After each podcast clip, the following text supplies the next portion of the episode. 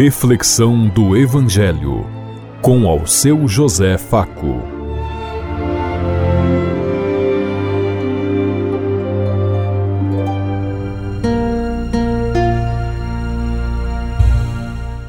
Paz bem a todos os ouvintes da Rádio Construtiva e todas as emissoras em sintonia conosco e o povo que nos ouve. Queremos levar até você uma mensagem de amor através da palavra de Jesus Cristo. Hoje no Evangelho de Mateus, capítulo 9, versículo 14 e 15. Sexta-feira, 24 de fevereiro de 2023. Que a graça e a paz de Deus Pai, Deus Filho, Deus Espírito Santo vos ilumine nesse dia e seja uma boa notícia para todos.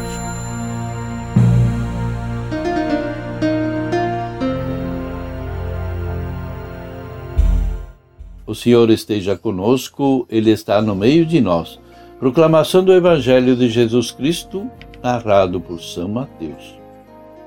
Naquele tempo, os discípulos de João aproximaram-se de Jesus e perguntaram: Por que razão nós e os fariseus praticamos jejum, mas os teus discípulos não? Disse-lhe Jesus: por acaso os amigos do noivo podem estar de luto enquanto o noivo está com eles?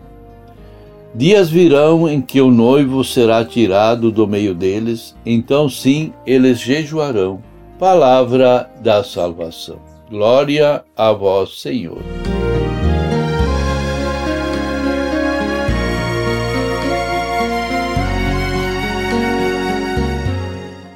Significado de vida e de alegria se pressupõe vida de dignidade, com saúde, trabalho, boa alimentação, dignidade e muita vida.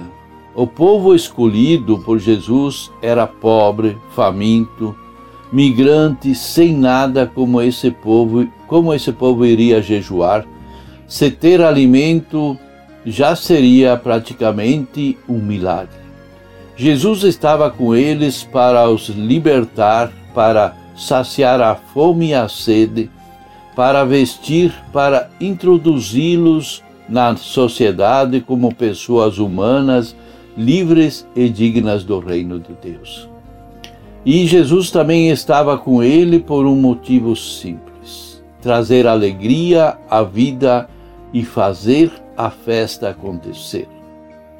Jesus queria uma religião de alegria e de vida. Quando se vai para uma festa da pessoa mais importante que conhecemos, não podemos jejuar. Isso seria um desrespeito com os noivos, como nos diz Jesus. Existem tantas coisas mais importantes do que o jejum, como saciar a fome, saciar a sede, dar dignidade, estender a mão, ouvir os problemas das pessoas, do próximo que sofre. O jejum ninguém nega que a sua validade e a sua importância, mas cada momento em seu momento, como nos diz Jesus. Nesse momento estou como noivo para uma festa e, portanto, é um momento de alegria. Como discípulos e discípulas de Jesus, nós precisamos captar por meio de Sua palavra, as orientações para a nossa vivência cristã.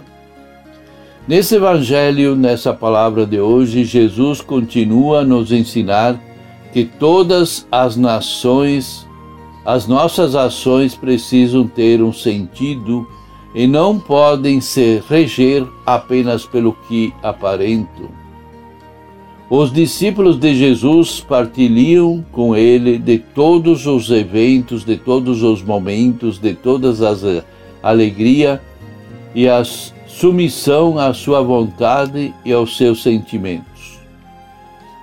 Eles estavam perto de Jesus e usufruíam da sua presença e da sua companhia.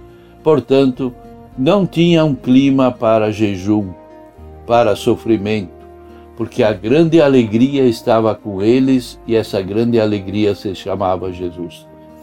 E por isso, ninguém precisava desse, nesse momento de jejum ou outros tipos de farisaísmo que existia naquele tempo, como existe hoje.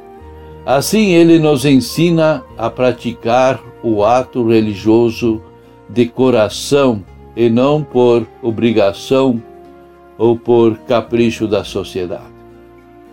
Há que se ter uma causa nobre e sincera para que pratiquemos o jejum e o sacrifício. E Deus conhece o nosso coração e sabe das nossas motivações, portanto, quando jejuamos, devemos fazê-lo com muita disposição e por amor, sem lamentos e nem justificativas como Jesus. Não devemos ficar com uma cara triste para que as pessoas percebam como faziam os fariseus, que faziam apenas por um segmento de lei e um capricho deles. O jejum deve ser uma coisa viva e concreta que transmita vida e dignidade. Há momentos na nossa vida em que não nos cabe jejuar nem fazer sacrifício, mas sim aproveitar a ocasião que nos é oferecida. De que adianta para nós o jejum se o nosso coração não está contrito no sacrifício? que, que adianta o jejum se nós olhamos com desdém para o sofrimento, para o pobre caído à beira do caminho? Que adianta o jejum se nós não somos capazes de dar esse alimento que nós comeríamos no jejum para aquele que nunca tem comida para saciar sua fome? Um coração ressentido, vingativo, revoltado, não consegue amar e nem fazer nada por amor, e muito menos adianta fazer jejum. Para os cristãos, o jejum deve ter um significado de vida, de dignidade e de alegria. Deve haver uma razão de ser para que possamos jejuar. Não nos basta jejuar somente por jejuar, sem um motivo que toque o nosso coração. Nós precisamos jejuar porque encontramos uma razão em Jesus Cristo para assim fazer. Você jejua sem ter um motivo? Quando jejua, você se sente em paz? Você gosta de mostrar aos outros que está jejuando? O que Jesus acha do seu jejum? Você é uma pessoa que sabe subir curtir o momento presente com um presente de Deus? Pensemos em tudo isso enquanto eu lhes digo. Até amanhã, se Deus quiser. Amém.